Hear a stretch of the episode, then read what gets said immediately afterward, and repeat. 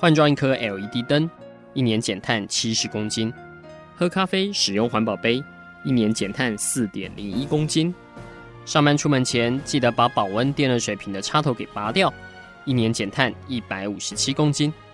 面对气候战役，对抗地球暖化，可以是个人的事，更需要政府及企业的参与。台达电子文教基金会邀您一同寻找既能提升生活品质，并可大幅提高能源使用效率的提案。欢迎收听《气候战役在台湾》。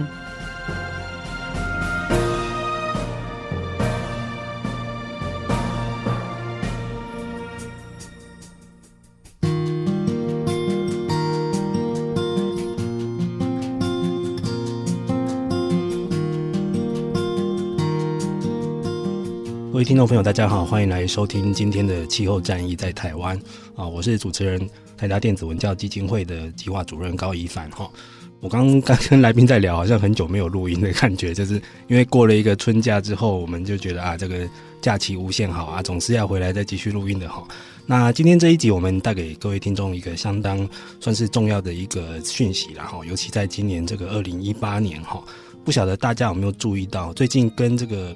水资源有关的新闻慢慢变多了哈，那尤其是南部的朋友，可能最近啊、政府在开始要要求大家要必须要节水了哈，因为这个南部的曾文水库哈，全台湾最大的水库，现在它的那个存水率剩下大概十趴左右哈，这个十趴上下是一个非常要命的线哈。那在之前一点，不晓得大家有没有印象，有一条很轰动的国际新闻哈，这个南非的城市开普敦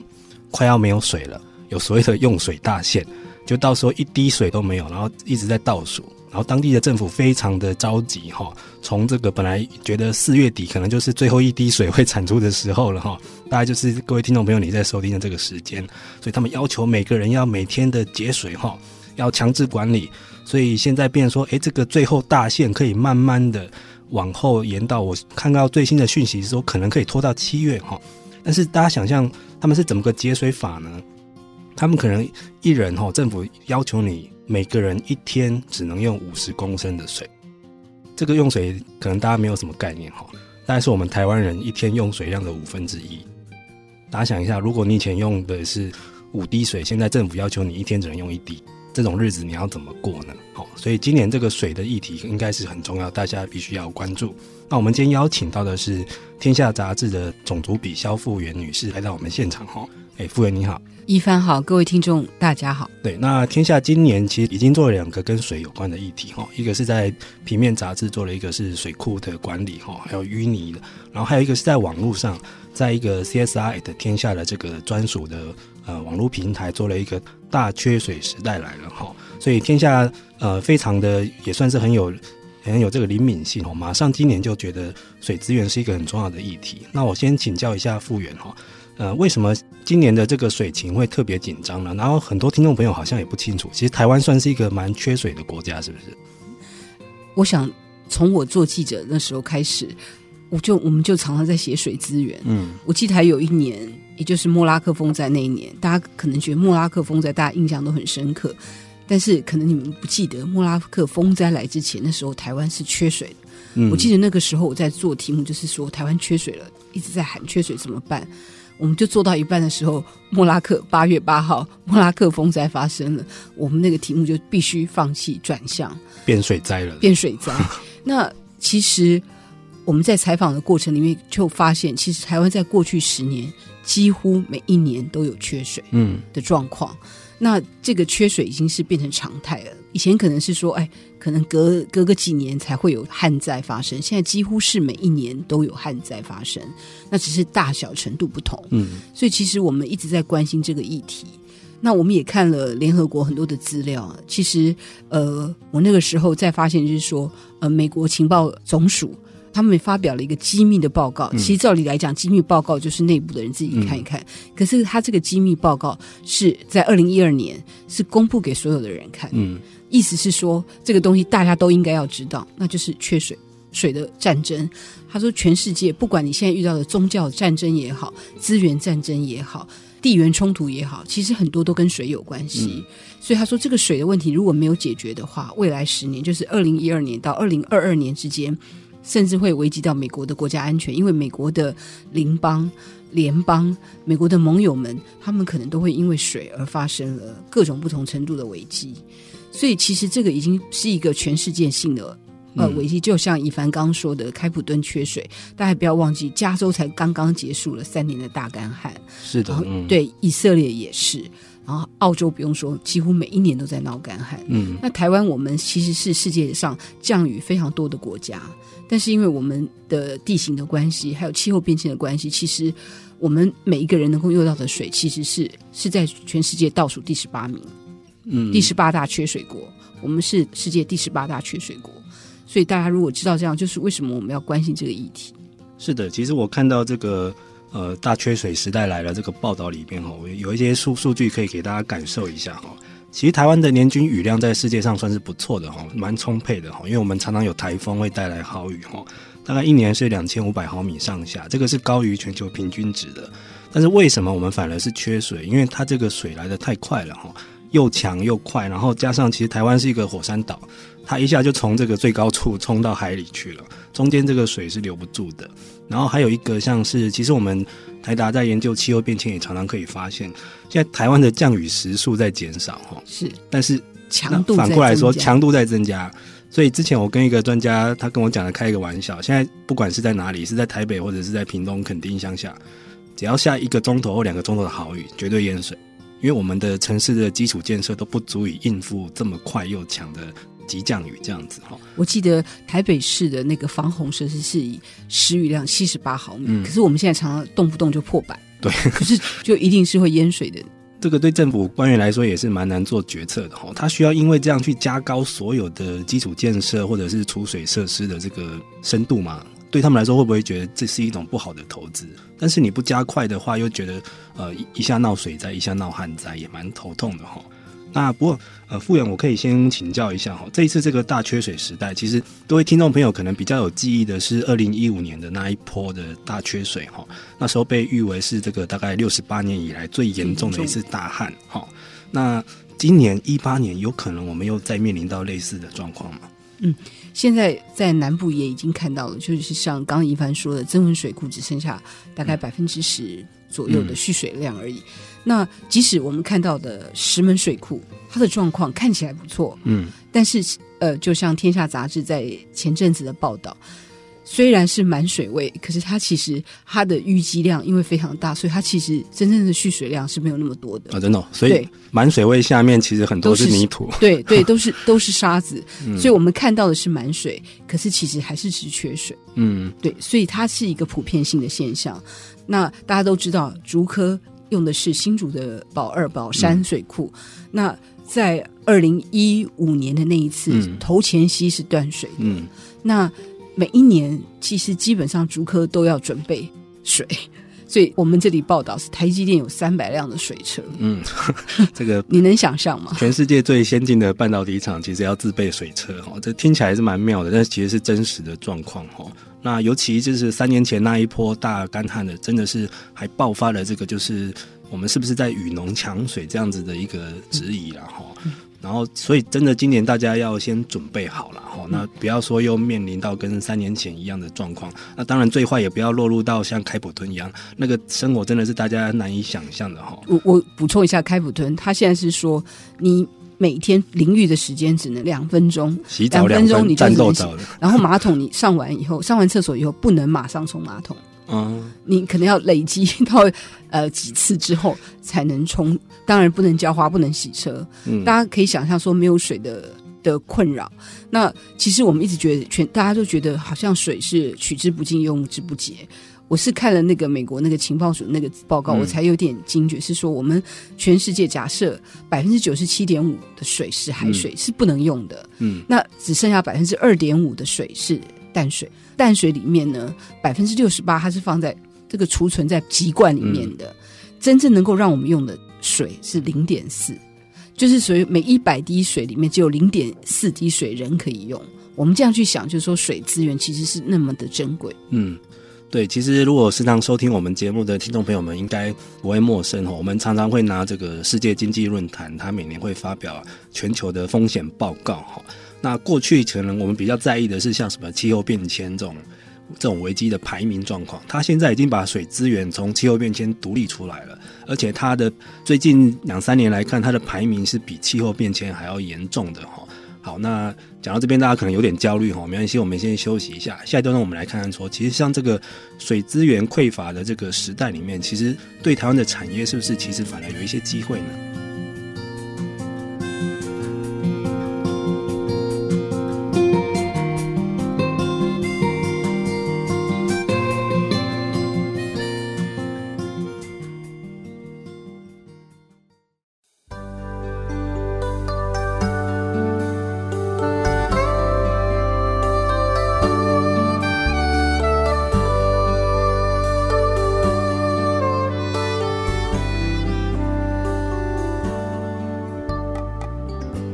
各位听众朋友，大家好，欢迎回来。今天的汽油战役在台湾，我是主持人台达电子文教基金会的高一帆。我们今天邀请到的是《天下》杂志的总主笔萧复元女士来到我们现场哈。因为最近《天下》做了两个报道，跟水资源都非常的有关哈。大家可以上网去 Google 哈，一个是呃平面杂志有一个满水位的秘密，另外一个是它的一个网络平台 CSI 的《天下》里面有一个大缺水时代来了哈。那在在的都提醒各位，今年这个水资源是一个非常热门的议题。那所以如果你可以的话，哈，现在就开始节水吧，哦，帮帮台湾政府的忙，哈。刚刚我们提到了，就是一个台湾的一个缺水的状况，哈。那各位听众朋友可能现在听起来有点紧张，但是其实对于未来，哈，这个二十一世纪可能是一个水的世纪，哈，可能它的重要性会超乎石油，哈。所以对于产业来说，其实它象征了某一些的机会。那目前看看台湾政府的施政，其实政府是有开始在要求，就是像我们现在政府开始要强力要求产业以后要去主动的回收废水，那甚至于在国内要开始盖很多废水处理厂跟再生水的一些工厂哈。那可不可以先请富元来讲一下，就是台湾现在的产业有具备这种废水回收的能力吗？还是说其实已经有一些专门的产业跟企业已经有具备这样的国际竞争力了？其实这也是我们看到，就是说台湾因为小，所以我们其实水的问题很多，但是我们也可以看到一些机会啊。嗯，像刚才讲说工业废水的回收，当然，其实现在当然领先的还是像日本的这些嗯厂商，嗯，但是台湾其实有一些厂商已经在发展自己的，譬如说，呃，我们这次有采访到一个呃康纯水科技，其实他开始做的是超纯水。他的客户都是主科的厂商，嗯，超纯水。后来发现就是说，哎，其实我们有些时候，我们的水可以怎么节水呢？其实你在你的制程上面就可以重新设计。所以制程的设计，怎么样让你的制程更节水？嗯，譬如说我们现在，他呃，我在采访的过程，他们讲说，我们以前的那个机台的 rinse，就是冲机台的水，通常以前都是夯不啷全部把它当做废水处理，然后排到废水处理厂。嗯那可是呢，其实就好像我们人洗头一样，嗯，你刚开始洗的时候水是最脏的，可是越洗水是干净，嗯，所以你在制成的时候，你其实就可以分成两阶段，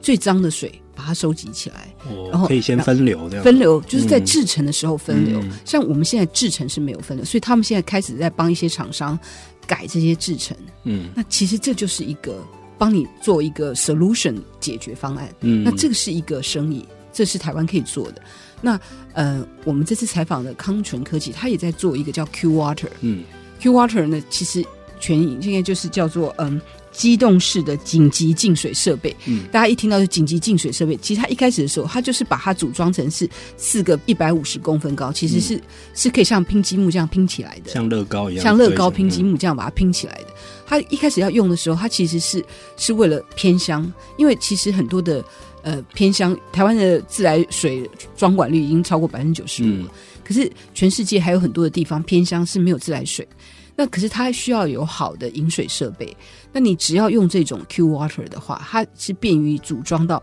送到没有办法去铺水管的地方，嗯，所以你就有干净的水可以喝。一开始的时候是为了这个，可是后来发现说这个用在救灾是最好的。嗯，所以在譬如说，呃，两年前乌来那一次的乌来的苏迪勒台风，乌、嗯、来的水非常的脏，不能喝。这个 Q Water 就开进去，甚至可以装在救灾船上面，嗯、就把肮脏的河水它过滤之后就可以直接生饮。那我们刚才讲过，就说台湾的人平均一天用两百七十六公升的水，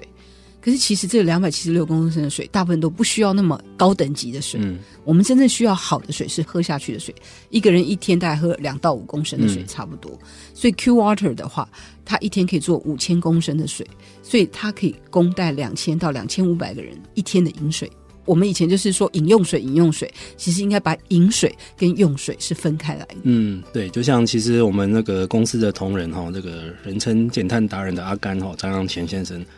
因为他老婆是香港人，所以他都一直很推崇香港是用海水回收再冲马桶，马桶台湾是用可以喝的自来水再冲马桶，就觉得哎，这个蛮浪费的哈，好像不晓得自来水公司有没有分一些集聚啦哈。不过我觉得这个点出了一个很重要的概念，就是未来如果是产业。它的一个用水的依赖度必须要自己设法去降低，哈，就像我们现在可能在探讨这个再生能源，就希望说以后可能很多企业要可以自己有一些独立的发电设备去满足自己的所需。未来这个标准同样可以套用在水的身上，你除了做废水回收之外，你可能要有一些回收再处理还可以再利用的水，哈，这个应该也有一个这种指标，搞不好以后会开始用这样去。检测企业去要求他们，我可以举一个例子，大家就知道，像嗯，我们台湾的标杆企业台积电，它一天的用水量是一个彰化县的用水量。哇，这个很大。大家可以想想想象，如果说台积电的它的回收热水做的不好的话，它对台湾的水水资源的压力多么大。嗯。但是大家知道，台积电在这点上面做的非常的好，嗯，所以它有号称是它一滴水可以用三点五次，嗯，所以这就让台湾的用水压力减少了。那我觉得台湾的高科技厂商现在大概已经大部分都做到，譬如说竹科对厂商的废水回收要求到做到百分之八十。嗯，台湾现在工业废水回收是六十七 percent，所以竹科的厂商其实标准已经是比平均高很多。嗯，但是大家当然还是希望是能够更省水。是，你可以自己有你的废水回收系统是最好哈。那像其实。呃，大家或许有没有印象？过去几年在发生这个中科的一些争议的时候，其实那时候就是也有发生过，像这个面板也算是用水非常多的一个产业。然后那个时候就会发生说，哎，你必须要自己想办法用水，不然不要来一天到晚跟民生或者跟农业在抢水这样子哈。所以这可能是未来是一个警讯。哎，但是产业界哈也不只是像高科技业或者是一般大家想象的这种服务业哈。其实，呃，就用水结构来说，农业反而是用水比重最高的一个行业哈。但是，农业现在我们有办法比较，呃，比较智慧的、比有效率的用水吗？其实，台湾现在的用水当然没有像以色列那样子。嗯、我去过以色列哦，用就滴灌，对，用滴灌。然后我那时候去以色列沙漠的一个社区，那社区竟然有游泳池。我那时候 很吓一跳，我说沙漠里面也有游泳池，就是他们当然用水用的非常的聪明。嗯，那。呃，现在我知道水利署他们最近这几年在台南，嗯，呃，发展一种叫涨水工，嗯，就是以前是就是农业它是粗放式的，就是说我上面放水，就下面全部灌了。可是其实有些时候并不需要那么多的水，嗯，所以他们就有一千六百多个，就是可能已经是退休的老农，就请他们做涨水工，发现现在不需要灌溉的时候，就去把水门通关起来，嗯，所以有一千六百多个涨水管。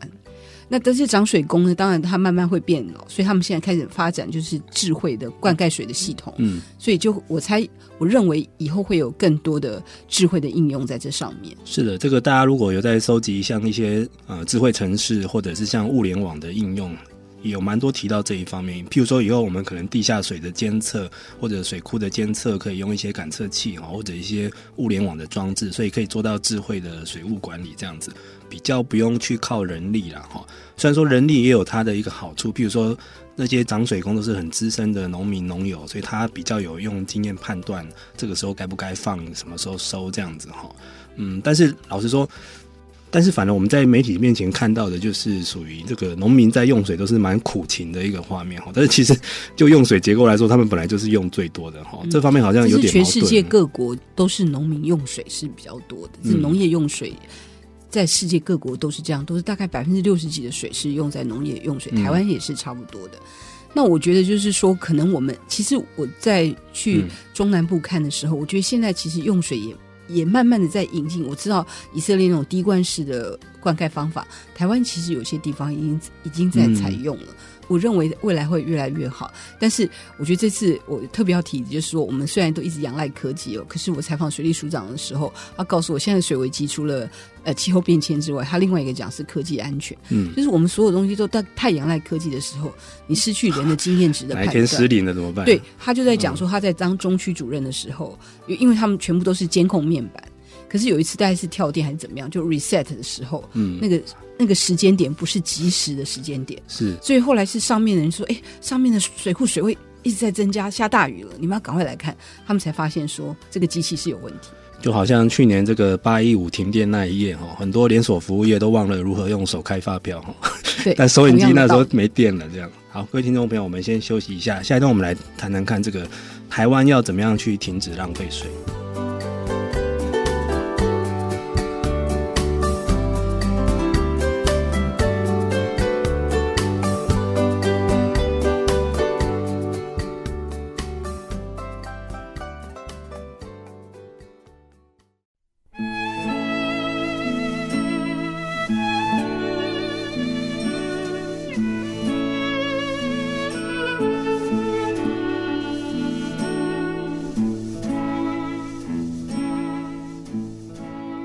大家好，欢迎回来。今天的气候战役在台湾，今天要带您认识的是这个水的议题了哈。那其实我们气候战役在台湾，其过去也做了蛮多次水议题的探讨哈。那大家可能也常常听到，就也很害怕，就是会不会这种劳旱交替哈？水灾的另外一面其实是旱灾哈。那劳汉交替会不会越来越频繁呢？所以这种在我们节目上常常听到水哦，有时候也并不是好事，然后表示这议题那也越来越严重呢，只是没有改善的方法嘛。那我们刚刚有提到一些产业面的机会哈，但是我们必须还是要回归这个老百姓，我们用水的人本身哈。其实，嗯，想请教我们今天的来宾哦，这个《天下》杂志的总主笔萧富元哈，其实复原我们常常在谈这种水的议题哈，会不会其实我们像我们这种写写文章的媒体，或者是譬如说让政府在要求产业界干嘛，要求农民干嘛，好像很少去要求一般老百姓哈，但是明明看到我们。台湾人的用水有时候是蛮浪费的。我们我们的用水是在世界平均算高的，嗯、世界一般平均一人一天两百五十公升，嗯嗯、台湾平均两百六十几，台北市还到两百七十几。哇，首善之多。其实我们我们的确是是还蛮浪费水的。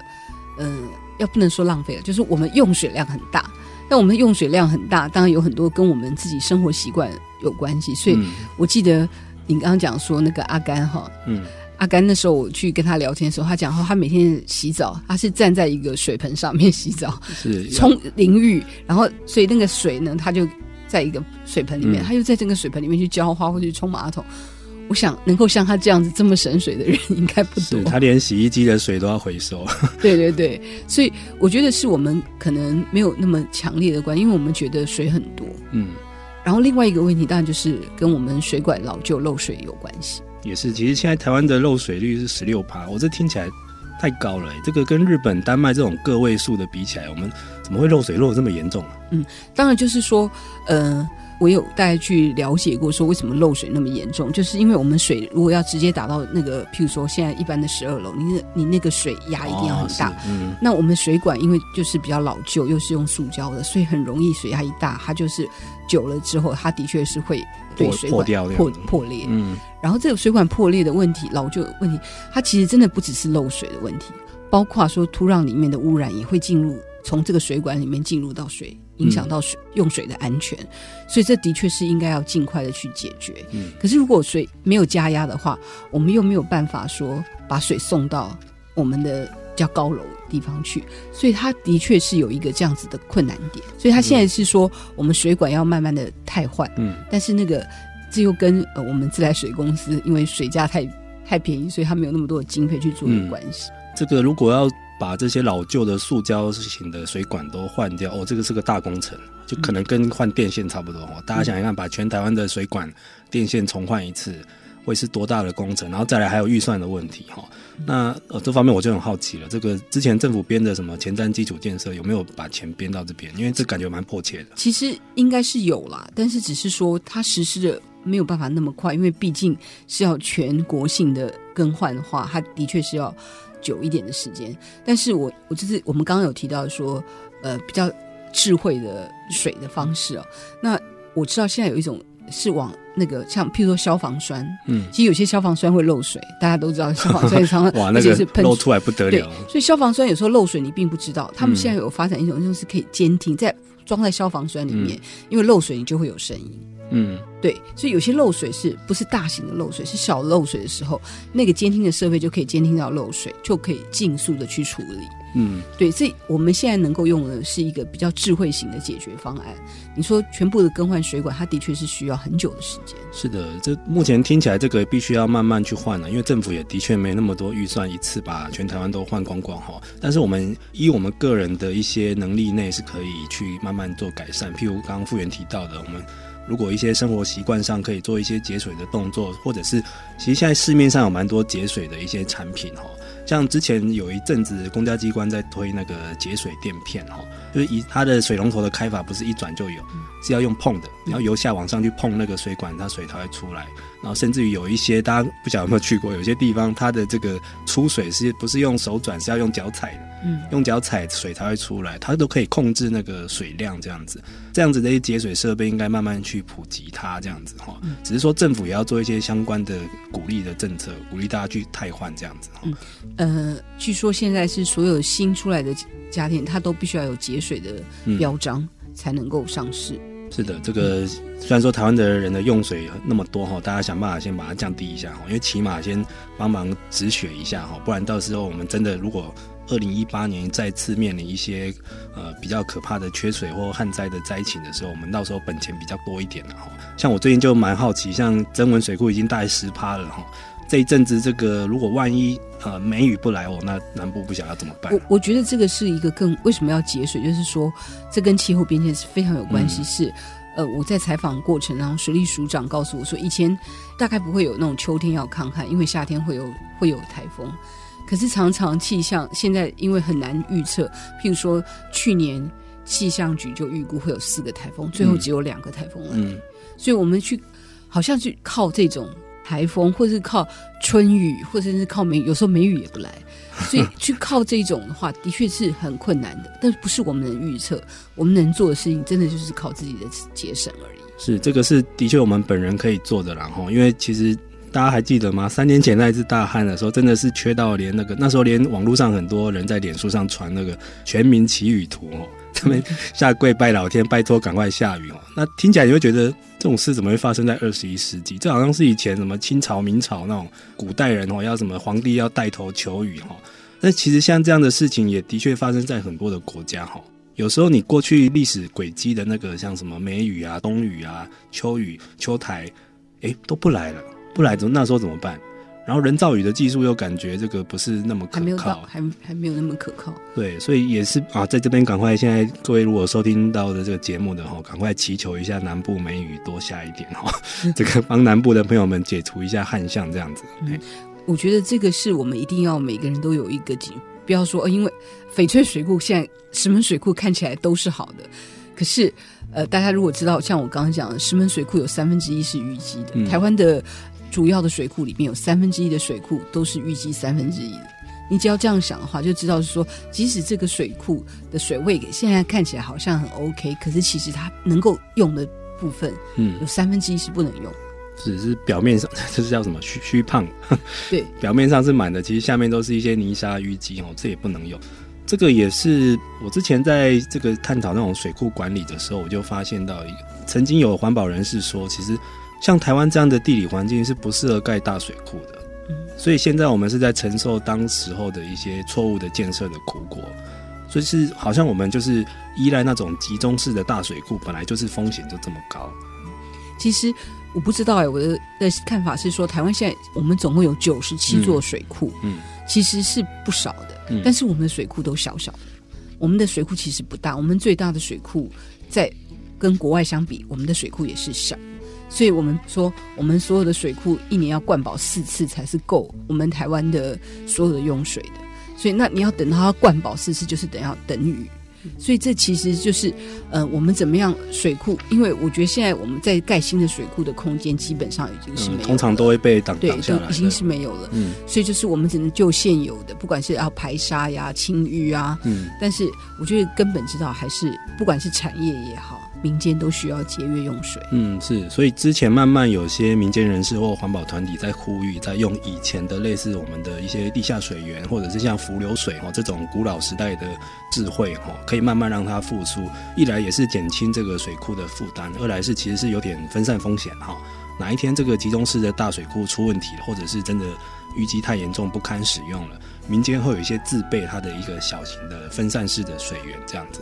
好，那我们这边先休息一下，最后一段我们会来听听看，就是就目前台湾一个缺水的一个情势，其实应该政府要怎么做呢？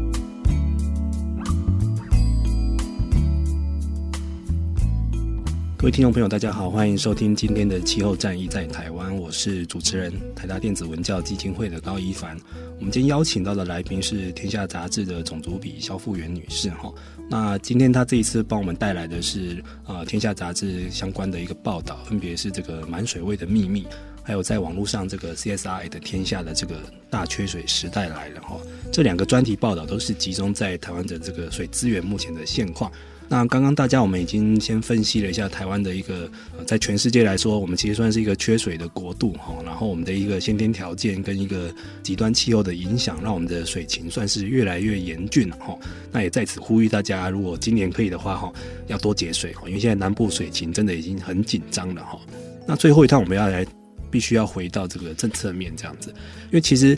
水资源的问题真的是跟政府的管理的态度还有手法是有很大的一个互相牵引的关系哈。那像这个三年前那一次的大旱，其实那时候对水利署来说，我觉得有些官员来说，他是算是让他一次在法律面一个获得一个很大的进展，所以有了一个节水三法。这个节水三法就是趁机要让一些管理手段趁着名气可用或者社会关注度的时候，让他一次可以落实。富元可不可以跟大家介绍一下这个所谓的节水三法是什么？那目前是不是已经有一些强制性的手段是可以去做的呢？我觉得现在没有看到很多的太多的效果哈，因为可能因为那一次呃大缺水之后，其实并没有再来像那么严峻的旱情。但是我们可以知道，就是说呃从那个时候开始，大家就在在想说，我们怎么样水库之间的连通？嗯，譬如说呃当初。新竹这边发生缺水的时候，那石门水库水也不够的时候，翡翠水库就每天三十万吨的去支持板新水厂，可能要北水南调。对，对嗯、就是这个水库之间的连通。嗯、就以前可能是翡翠水库，我就是只是供应这些地方而已。嗯、但是现在知道，就是说，其实我们有一些东西是可以互相调度。嗯，我觉得在这个调度上面。是做的蛮不错的，嗯，所以你你好像没有感觉，像水利署长赖署长他就说，我们常常是抗旱于无形，你其实不知道我们已经在打一场抗旱的战争了。可是其实他们每一天都在监控这个，譬如说当初的每一天从翡翠水库调三十万吨的水到百兴水厂，所以石门水库就不用再支援百兴水厂，石门水库就只要专心去也去支援宝山水库。嗯，那我觉得这种对于水的调度，我认为政府是。目前是做的还不错的，嗯、对。那至于说怎么强制的方法，我认为现在还没有办法，因为本来就说要求以后所有盖新的工厂，你全部都要用再生水，嗯、那个法也后来也没过。也后来可能旱灾一退去，大家又开始忘了。所以我觉得这个就是我们真的忘性很快，因为我们都好像要这个危机在眼前，我们才会去 react，才会去反应。但是我觉得，如果说呃能够第一个先建立好。好的调度，我觉得这个是非常重要的。嗯，这个感觉必须要靠这个在涨水单位方面，他们的一个真的可能是一个调度的经验跟一个工作效率，但是也不能说全国的这个用水都靠他们哦，也实在太太操劳了一点。嗯、那讲到这边就要讲到一个非常根深蒂固的问题了，就是台湾的水价。嗯，台湾的水价其实算太便宜了，嗯、但是呃，富元觉得今年选举有可能再涨吗？那是不可能。呃。我我觉得我这次在采访过程，我有有一个很很强烈的感受哈，就是说，我们的水价很便宜嘛，一度水十块钱，嗯、对不对？那那个时候就在想说，哎，我们要发展台湾的回收水的产业，我们应该好。可是你知道处理一顿回收水十五块，哇，成本这么高？对，你十五块，你你觉得你会你会想要节水吗？那当然不肯多花钱，你不会，你不可能去嗯去做回收水，因为我用自来水就比较便宜。嗯、那这个东西低的水价，不但是说我们在我们常常在讲说我们在补贴那些用水大户之外。嗯其实它也让一些台湾可以做得好的产业没有办法发展，譬如说回收水、嗯、再生水，因为你没有 incentive，嗯，去做，嗯、所以我觉得水价这个东西，其实还是真的是应该要从。包括说我们的水管要太旧换新，我们也需要有有一定的成本要去 support 这件事情。讲到这个，可能就很感慨了哈。这个我们这个节目常常在探讨这个台湾的能资源的一些问题哦，也常常提到这个电价也是。很难涨哦，看大家最近涨个三趴，就有很多人在开始怨声载道。但是你看水嘞，水价真的是万年不动，更何况这个选举到了哈，因为通常这样的一个物资的上涨，都会被操作成类似像要那个残害老百姓啊，或者是欺负弱势族群这样子。但是其实明明它的就它的使用成本跟大家承担的风险来说，这个价格是。实在太不成比例。就是台湾的水价，有人算过，就是全世界倒数第三低。嗯，哇，又又又上榜了，但是从后面数过来。对，就是我们的水价低到这个程度。那我觉得这件事情，我觉得真的是大家应该好好的去讨论这件事情，真的不能涨吗？或者是我们涨了之后，我们这些涨的东西，我们是要去改善什么？嗯、我觉得自来水公司或者是政府应该是说，好，我觉得应该要涨水价，我涨了这个部分，我是要来改善我们的基础设施的。嗯、那我觉得，也许民众会愿意，但是不是就是说一开始说我就是要涨？那你涨，为什么涨？我觉得这件事情，嗯，那个涨的多收的这些水费，我要用来改善什么？我觉得他应该要把它讲清楚。是的，这个政策的说明要让老百姓可以接受了哈。啊，有时候的确是在国际上是可以互比的了哈。因为像我们如果是一个缺水的国度，然后又情势这么严重，但是我们的水价是倒数的第一，这个应该一般人用这个头脑想想都会觉得不太合理了哈。那讲到这边，其实我以前听过一个讯息，就是台湾也是很早就在研究海水淡化了，因为我们是个海岛嘛，我们什么都没有，但是四周海水很多。如果海水可以转化人变成不管是再生水或饮用水，其实是算是一个蛮好的一个解决方案哈。但是从非常久以前有开始研究，后来就打住了，反而是跟我们差不多时间起步的，像新加坡、以色列。现在人家已经海水淡化的技术跟一个再生水的技术是领先全球，反而台湾现在还开始要起步。我想这也是跟成本有关系，海水淡化的成本，嗯，的水可能还是比自来水贵，所以对老百姓没有任何的诱因去改变他的行为，对，就是或对用用水大户，譬如像企业，他也没有 incentive 去改善我的制程啊，嗯，因为我用这个水。我从成本来讲的话，我用自来水的成本比较低，我为什么要去改善我的制程，还要花钱？是对，这个有时候真的是很现实的，然后因为其实企业讲本求利，甚至老百姓本身也是这样看哈。如果我水这么便宜了，我干嘛自己找麻烦？但是有时候可能要有一些额外的诱因去驱动他们。像我之前在桃园去拜访过一家面板厂，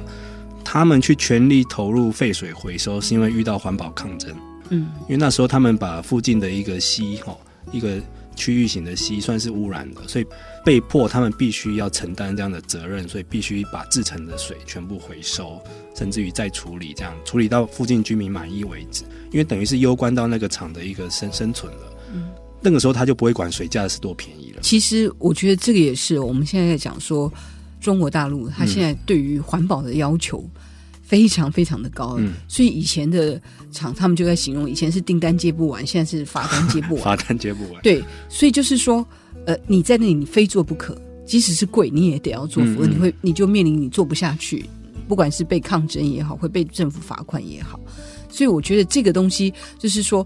世界的趋势，你以后要去哪里设厂，你这个东西都要做好。那但是我觉得在台湾的部分的话，我们还是得要想说，我们在这么低的成本的考虑，他他真的没有 incentive 去改进它的。这个有时候是一个温水煮青蛙。如果是世界各国都已经是这么严格的要求了，嗯、其实有时候台湾的政府或者甚至是环保社区单位，其实是不是其实也要赋予企业同样的压力呢？因因为有时不然这样的话，你反而是害了他。等到他去出国去投资去建厂，他发觉说：“天哪，竟然有前所未有的这样子的一个水资源的掌控的压力。”那个时候再去从头开始又太难了。嗯，我这次在采访当中又有听到，就是说，譬如说，呃，我们最近几年不是有一些大厂好像偷偷排放呃废水被抓到嘛？那他他们说，其实大厂并不是有意要偷放排放废水，但是他们在废水处理设备的时候，他们因为订单有呃旺季跟淡季。嗯嗯他们用废水的，用他废水厂的那个设备，是用他淡季加旺季除以二，嗯的那个标准来看，嗯、就所以一到旺季订单多的时候，他一定是没有办法处理。他可能那个废水本来要在废水厂要待个一天，嗯，沉淀个一天的，可能沉淀半天就把它排走了。那就是说，它也是从成本的考量，大家都会去看机会成本跟风险。所以就说，其实有些就像我刚一开始说的，如果你一开始就在制程里面，你就有分流的话。所以其实你也许也不用盖到那么大的废水厂，嗯、你就有分流了。有些干净的你就比较，它不需要在废水厂待那么久；比较脏的可能需要在废水厂处理比较多道的程序。嗯，所以其实如果重新去重新设计你的制程，它可能也是终极来讲，可能也是节省成本。是的，其实在这边也奉劝，不管是从一般民众或社区，或到像是校园跟企业哈，不管是哪一种用水单位，其实真的要有一个长期风险掌控的概念哈。那节目已经快到尾声了，我最后提醒一下大家，在三年前那一次的二二零一五年那一次的大旱灾哈，其实竹科是一个非常用水非常敏感的一个地区哈，那时候曾经喊喊出一度水五百块的天价，如果你用这五百块去类比，我们现在的不管是再生水或者自来水，这个成本都不算什么。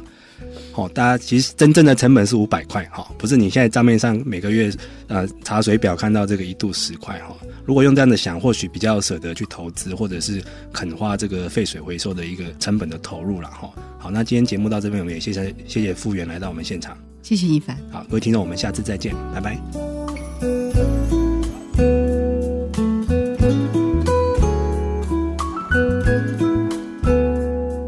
节目由台达电子文教基金会独家赞助播出。台达电子文教基金会邀您一起环保节能爱地球。